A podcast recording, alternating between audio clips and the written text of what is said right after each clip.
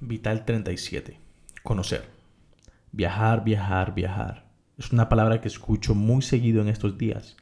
Parecía que el deseo de la mayoría es conocer el mundo, tener más que estabilidad económica para poder darse el pequeño lujo de explorar lo que muchos no han podido conocer.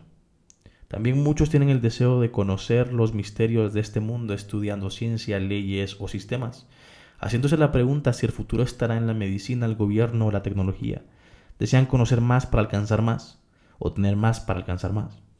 Pero el mayor conocimiento que llegaremos a tener no es un mundo que está más allá de nosotros, sino el mundo que está en nuestro interior.